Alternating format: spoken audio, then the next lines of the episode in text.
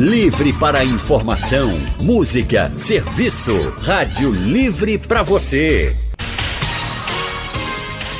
O consultório do Rádio Livre. 34213148. Rádio Jornal. Rádio Jornal na internet. www.radiojornal.com.br Começando o nosso no Rádio Livre, o consultório. Comeu demais na véspera de São João, hein? Hum, e agora? Agora, Raudney Santos, agora que no consultório de hoje, você e nosso ouvinte ah. vai saber o que fazer. Sobre este assunto, nós vamos conversar com a nutricionista Amanda Lima. Boa tarde, doutora Amanda. Boa tarde. Seja bem-vinda, Amanda. Obrigada. Gente, Amanda é graduada em nutrição pela Universidade Federal de Pernambuco Possui especialização em nutrição pelo programa de residência do Hospital Universitário Oswaldo Cruz e mestrado em nutrição na UFPE. Doutora Amanda, o São João, que todo mundo gosta tanta, tanta comida de milho, como é que a senhora se comporta num período como esse? Porque cada gostosura, né? Dá para resistir? Não, não dá para resistir. mas a gente sempre recomenda que tenha moderação, né? Que a gente pode comer de tudo, mas com parcimônia, né? Tendo é, limite. E a questão de você também é, retornar o mais rápido possível para sua rotina alimentar normal. Né? Então, passadas as festividades, o ideal é que amanhã todo mundo já comece né, a voltar para sua dietinha, né, voltar a praticar exercício físico. Mas aquele é... prato de canjica que sobrou ainda da, hum. da festa, o que, é que a gente faz? É... Sempre tem esse, esse, esse resquício, né? Do que Sim. fica né, dessas festividades. Então, normalmente a gente pede né, que o paciente ele aproveite enquanto pode, né, mas que depois o ideal é que ele realmente deixe de lado. Né? Então, o que a gente não tem na geladeira, a gente não corre o risco de está é, procurando. Ah, doutora Amanda, quais são as coisas que a senhora conhecendo da nossa culinária indica como, olha, as mais perigosas de consumo foram essas ou são essas ainda para quem ainda está com muita coisa de milho em casa e o que é que deve ser evitado? Depois eu já me saciei, provei um pouquinho, evito comer mais o quê? No geral, toda comida de milho, ela, ela, dependendo do preparo, ela vai levar uma quantidade grande de açúcar.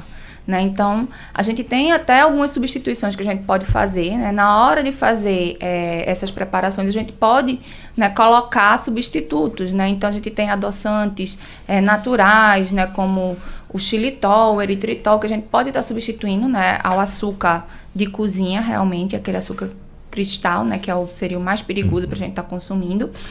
E que aí, é aquele mais branquinho, que é né? aquele mais branquinho. Uh. Né? Então, no geral, todas essas comidas elas vão levar muito açúcar, né? E esse é o grande vilão que a gente vai ter é, nessas preparações. Então, quando a gente prepara, né, e já tem esse cuidado de preparar né, uma comida que não leve né, uma quantidade tão grande de açúcar, a gente já fica mais tranquilo.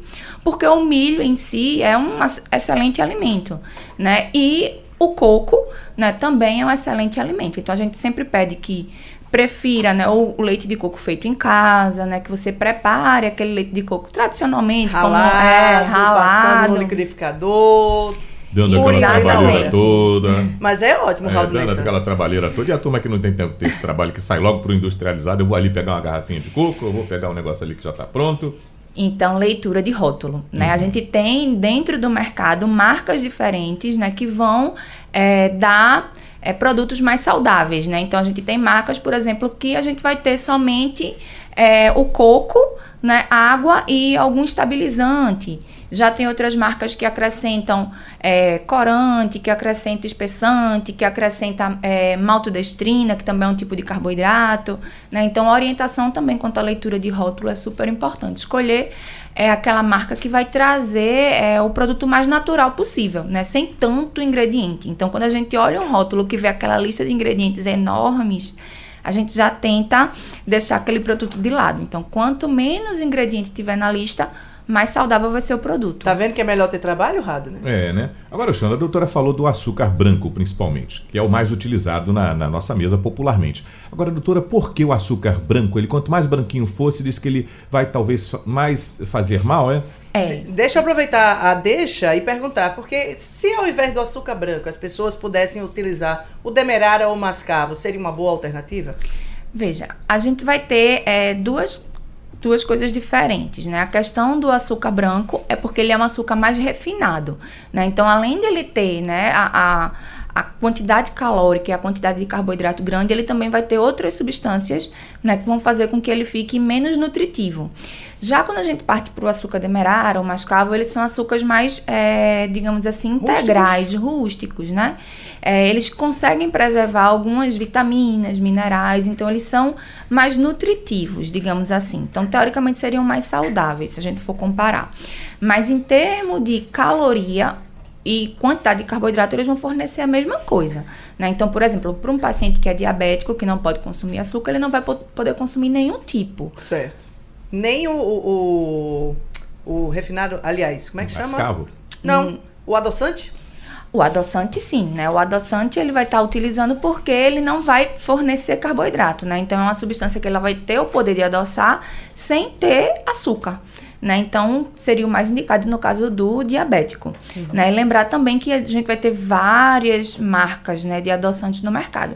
E cada uma vai ter uma vantagem né, melhor do que o outro para a gente estar tá utilizando. Ah, então fala para a gente disso também, doutora, que para o uso comum, principalmente quando alguns se aventuram, feito eu, homem que vai no supermercado e a mulher diz, traga um adoçante. Aí a gente pega um primeiro e fala, mas não era esse não. Aí qual é o, que, qual o cuidado que a gente deve ter? É, o adoçante a gente tem é, vários estudos também, né, que falam desde é, substâncias que aumentam o risco de alguns tipos de câncer, como câncer de bexiga, sistema nervoso, substâncias que é, podem induzir enxaqueca, substâncias que afetam a flora intestinal, né? Então a gente vai ter ali várias marcas, né? O indicado, né, é que a gente procure um adoçante o mais é, natural possível. Então hoje em dia, para os meus pacientes eu sempre indico xilitol ou eritritol, né? O stevia, ele pode ser usado também, mas com moderação, também não pode ser em grande quantidade, porque a gente já, também já tem alguns estudos mostrando que ele pode ter efeitos é, que são que não seriam é, positivos na saúde. E o que a gente não recomenda de forma nenhuma é a, o ciclamato, né, monossódico, a sacarina sódica e o aspartame. Seriam os três. Tem, o que a gente mais é o pessoal mais, é mais popular, usa, não é? São os mais populares, Puxa inclusive as, as, os alimentos dietéticos, né, a grande maioria, os refrigerantes, né, dietéticos, todos eles vêm com esses substitutos do açúcar, né? E aí é a importância, né, do, das pessoas estarem se informando, né, porque são substâncias que, usadas em grande quantidade por um período longo de tempo podem afetar a saúde. Tem outro item que faz parte dessa, dessa é, alimentação que é a gordura. E aí a gente vai falar de margarina, a gente vai falar de manteiga. Tem gente que vive ainda nesse dilema. Inclusive, teve um ouvinte aqui que mandou até uma pergunta, que é o Zé Paulo, perguntando por que é, os nutricionistas não falam sobre a margarina. E estou aproveitando para fazer a pergunta aqui para a senhora, porque a gente usa muito. Quando vai fazer a canjica, vai fazer a pamonha, vai fazer o, o, os bolos, a gente vai usar muito.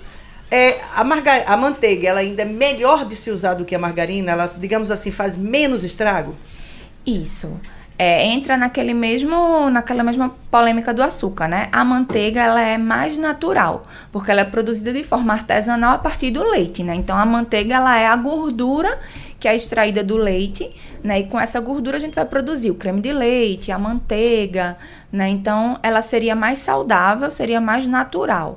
Quando a gente pensa na margarina, a margarina é um óleo, né, normalmente, que é passado por um processo de hidrogenação para que se torne é, consistente, né? Para que ele tenha aquela consistência de margarina. Tanto é que se, eu não sei se vocês já fizeram essa experiência de deixar uma margarina na temperatura ambiente, ela derrete, né? E vira uma, um óleo. Isso. Né? Então a margarina ela é semelhante ao óleo, né? Então ela vai ter, é, ele vai, ela vai passar por esse processo químico né, para poder se tornar consistente nessa temperatura é, ambiente. E aí a gente vai ter né, essa, esse processo químico, né, que vai, que ela vai ser submetida, trazendo também algumas substâncias que podem ser muito nocivas à saúde, como a gordura trans, né, a própria gordura hidrogenada. Né? Então, quando a gente pensar em manteiga ou margarina, sempre optar pela manteiga.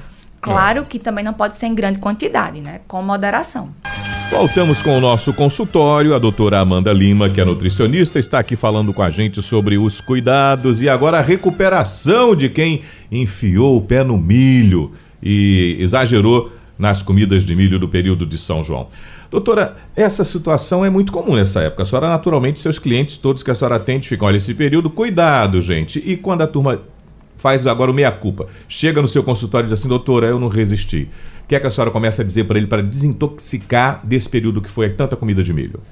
É, normalmente, o que, é que a gente recomenda, né? É, existem realmente aquelas pessoas que têm ainda esse pensamento de que ah, é pronto, exagerei, então agora eu não vou comer mais nada, vou fazer uma dieta muito rigorosa, vou fazer uma dieta detox, eu vou é, fazer jejum, né, para compensar, né, aquele estrago que a gente fez, né? Então a gente ainda tem muito dessa mentalidade, né? Mas a gente não recomenda, né? No geral eu não recomendo porque a gente vai ter primeiro, né, a questão é, do seu corpo, né? Que você vem de um período em que você está comendo muito, de repente você para de comer, né? Começa a, a fazer um jejum ou tirar realmente todos aqueles alimentos que você estava habituado.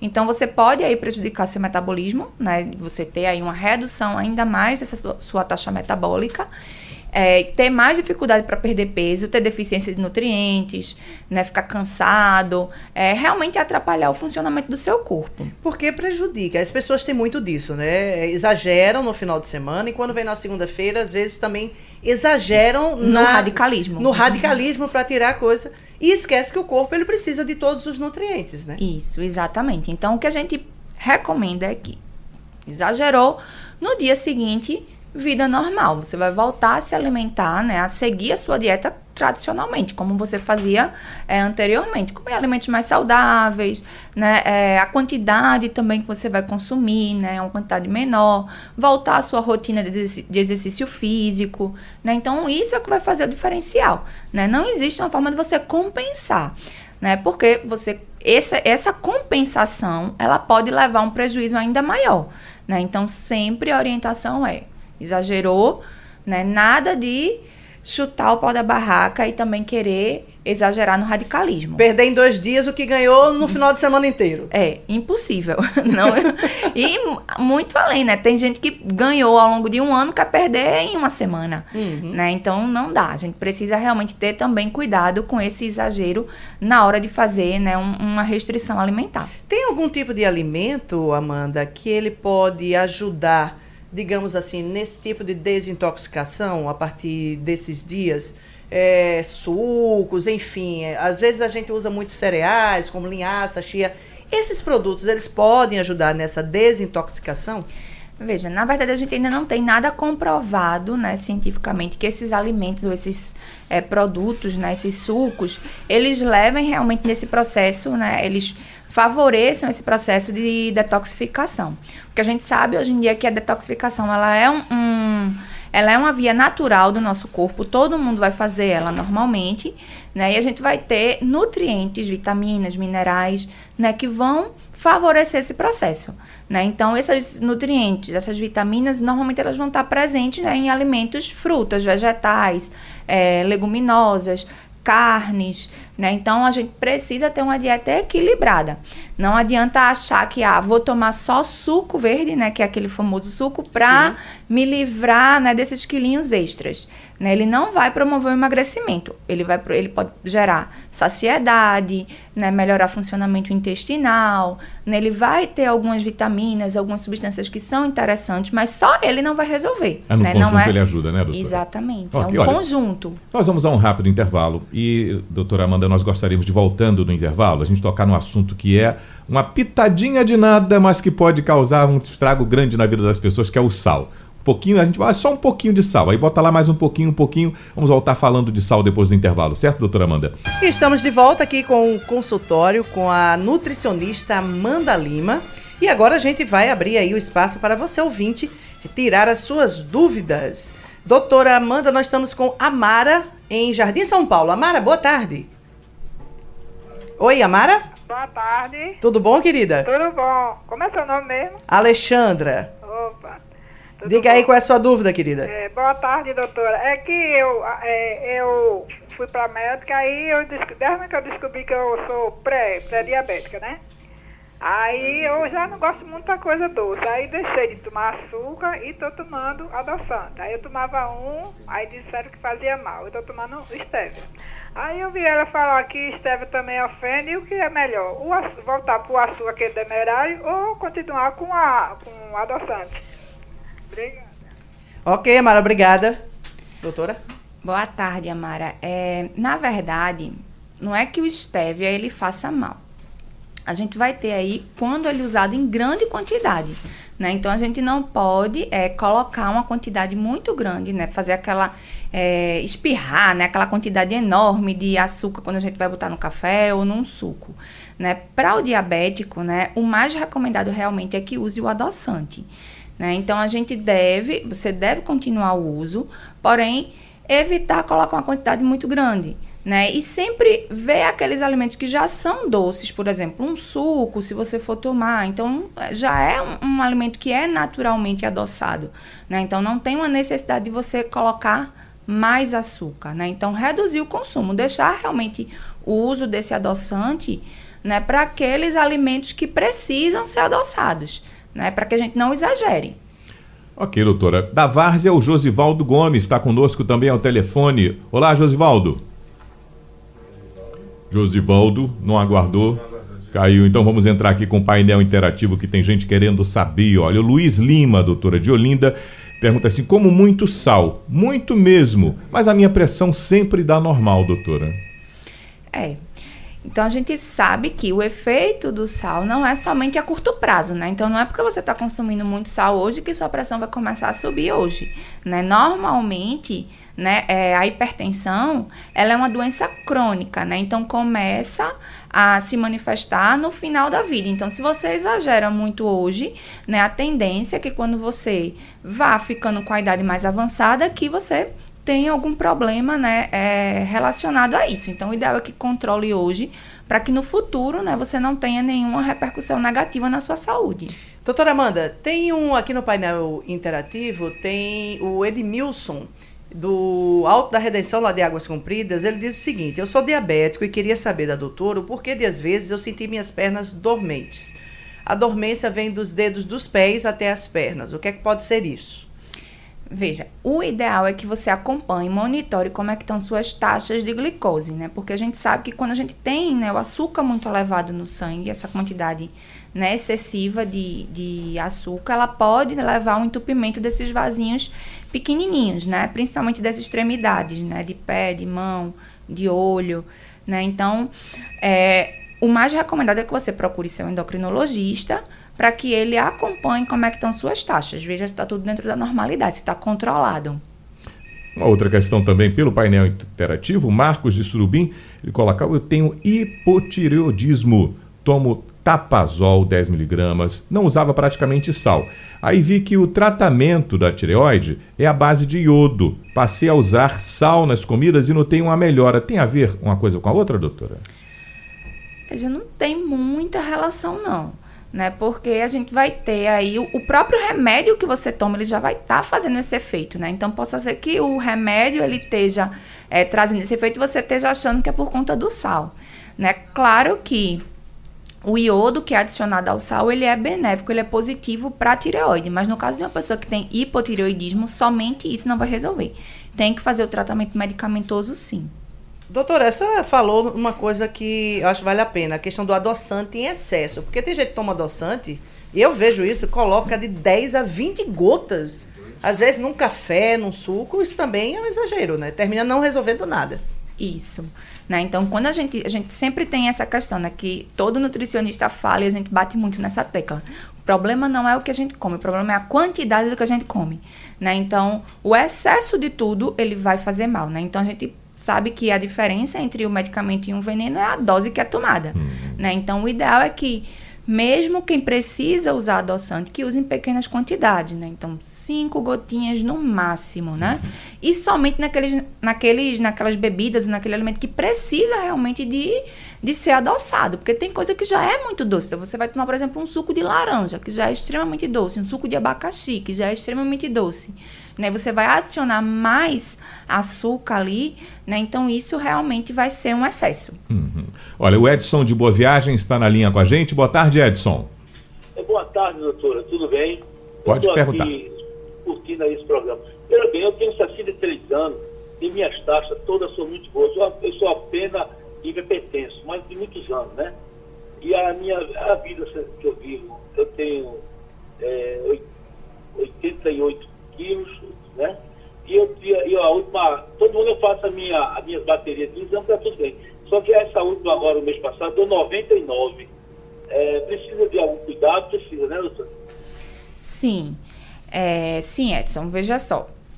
A gente sabe que a questão do excesso de peso, ele também vai causar né, alguns problemas né, para a saúde. Né? Então, a gente vai ter aí o excesso de peso né, levando realmente, a, piorando a questão da sua pressão, né, piorando essa, essa, esse metabolismo da glicose, né? Então a gente sabe que o excesso de gordura, esse excesso de adiposidade que a gente vai ter no corpo, ele interfere em como a glicose ela vai é, ser absorvida pelas células, né? Então a gente a perda de peso, né? É, fazer algum tipo de exercício para ajudar, né? A vo- você a ter uma melhora nessas taxas, reduzir esse peso e fazer com que o seu metabolismo funcione melhor, né? Tanto para a questão da pressão, você vai ver benefícios, a sua pressão vai reduzir. Então a gente tem pacientes, né, que eh, respondem muito bem, muitos que até deixam de precisar fazer uso da medicação somente com a melhora no estilo de vida.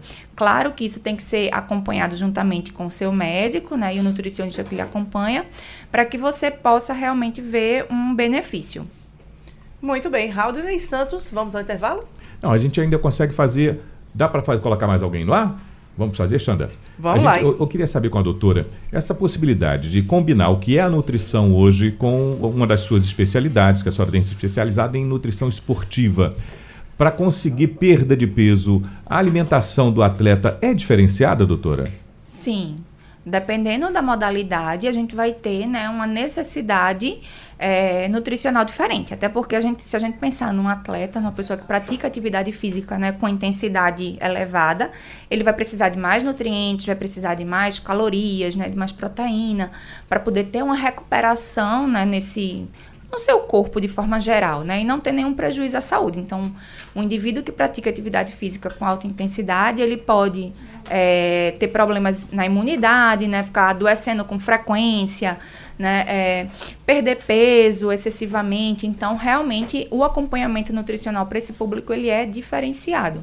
Né? E tem muito benefício. Vamos à Casa Amarela. Sônia está conosco aqui na linha. Sônia, boa tarde. Boa tarde, vocês que estão aí na mesa. A doutora, é, é, não vou falar nome não. É, todos que estão aí na mesa. Obrigado, senhor. Boa tarde para vocês. Eu estou na escuta. Eu queria saber da doutora, porque as minhas taxas, doutora, deu tudo lá em cima. Agora, agora antes do São João, eu não estou comendo essas comidinhas de milho, eu não estou comendo.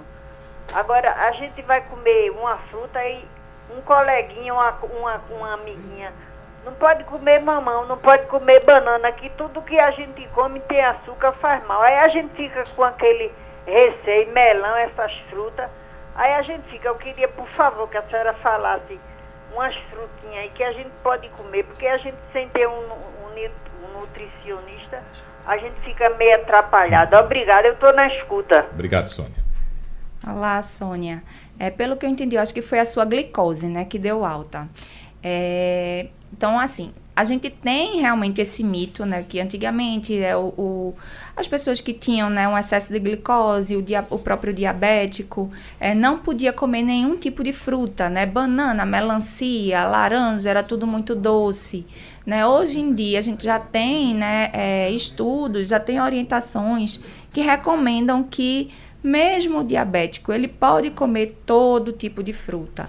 Né? A gente só vai evitar o excesso. Então, por exemplo, você não vai comer duas, três bananas no dia, né? Então, variar, comer uma banana, né? É, na hora do almoço, se você gosta, né, de acompanhar, chupar uma laranja, né, priorizar esse consumo dessas frutas junto com uma refeição completa, né, e evitar, e quando for comer somente a fruta, evitar comer muita fruta, né, então evitar, por exemplo, uma salada de fruta, em que você vai ter ali uma quantidade de frutas, vai ter suco de laranja, né, então ali realmente você vai ter uma quantidade de açúcar um pouco maior, né, então escolher uma fruta para você comer, né, por refeição é, e de preferência comer junto né, daquela refeição principal. Você, outra estratégia que a gente faz, fala também muito para o diabético é colocar uma aveia né, naquela fruta naquele momento que vai comer, no mamão, na banana, porque isso também faz com que a gente coloque ali a fibra, né, que vai diminuir esse efeito da, da glicose no seu sangue. Então, é, não é que não possa, só não vai exagerar. E escolher também a combinação certa. Essa combinação certa é que é a bronca, porque como é, você Isso. falou, salada de fruta tem de tudo, né? E aqui na nossa região tem muita fruta que assim é muito gostosa e que as pessoas não abrem mão. Mamão, abacaxi, a isso. laranja. Isso. Por isso que a gente precisa, né? Principalmente essas, essas pessoas que têm realmente restrições alimentares, que precisam fazer uma dieta, precisam controlar as taxas né? O mais recomendado é que procure um acompanhamento com o nutricionista, porque ele vai dar toda a orientação, né? E vai e muitas vezes a pessoa fica, né, feito a dona Sônia que estava ali, né, cheia de dúvidas, sem conseguir, hum. é, com medo de comer, às vezes acaba não comendo até alimentos que poderiam ser benéficos para ela porque tem medo, porque não sabe se pode, ah. não sabe se não pode, né? Então deixa de se beneficiar, né, daquele alimento, né, que muitas vezes é somente uma falta de orientação. Isso. Uhum. Então o ideal é que realmente procure né, um profissional que lhe oriente, que acompanhe, que vai esclarecer tudo que pode e que não pode. Gente, conversamos com Amanda Lima no consultório de hoje, graduada em nutrição pela Universidade Federal de Pernambuco, possui especialização em nutrição pelo programa de residência do Hospital Universitário Oswaldo Cruz, com mestrado em nutrição pela UFPE. Muito obrigado, doutora, pela oportunidade dessa conversa hoje tão esclarecedora e que, pelo número de participações que tivemos aqui, muita gente ficou interessado e, e teve o benefício da sua conversa hoje, viu? Muito obrigada a vocês pelo convite. Obrigada, prof... É, Amanda. Sugestão ou comentário sobre o programa que você acaba de ouvir, envie para o e-mail ouvinte@radiojornal.com.br ou para o endereço Rua do Lima 250, Santo Amaro, Recife, Pernambuco.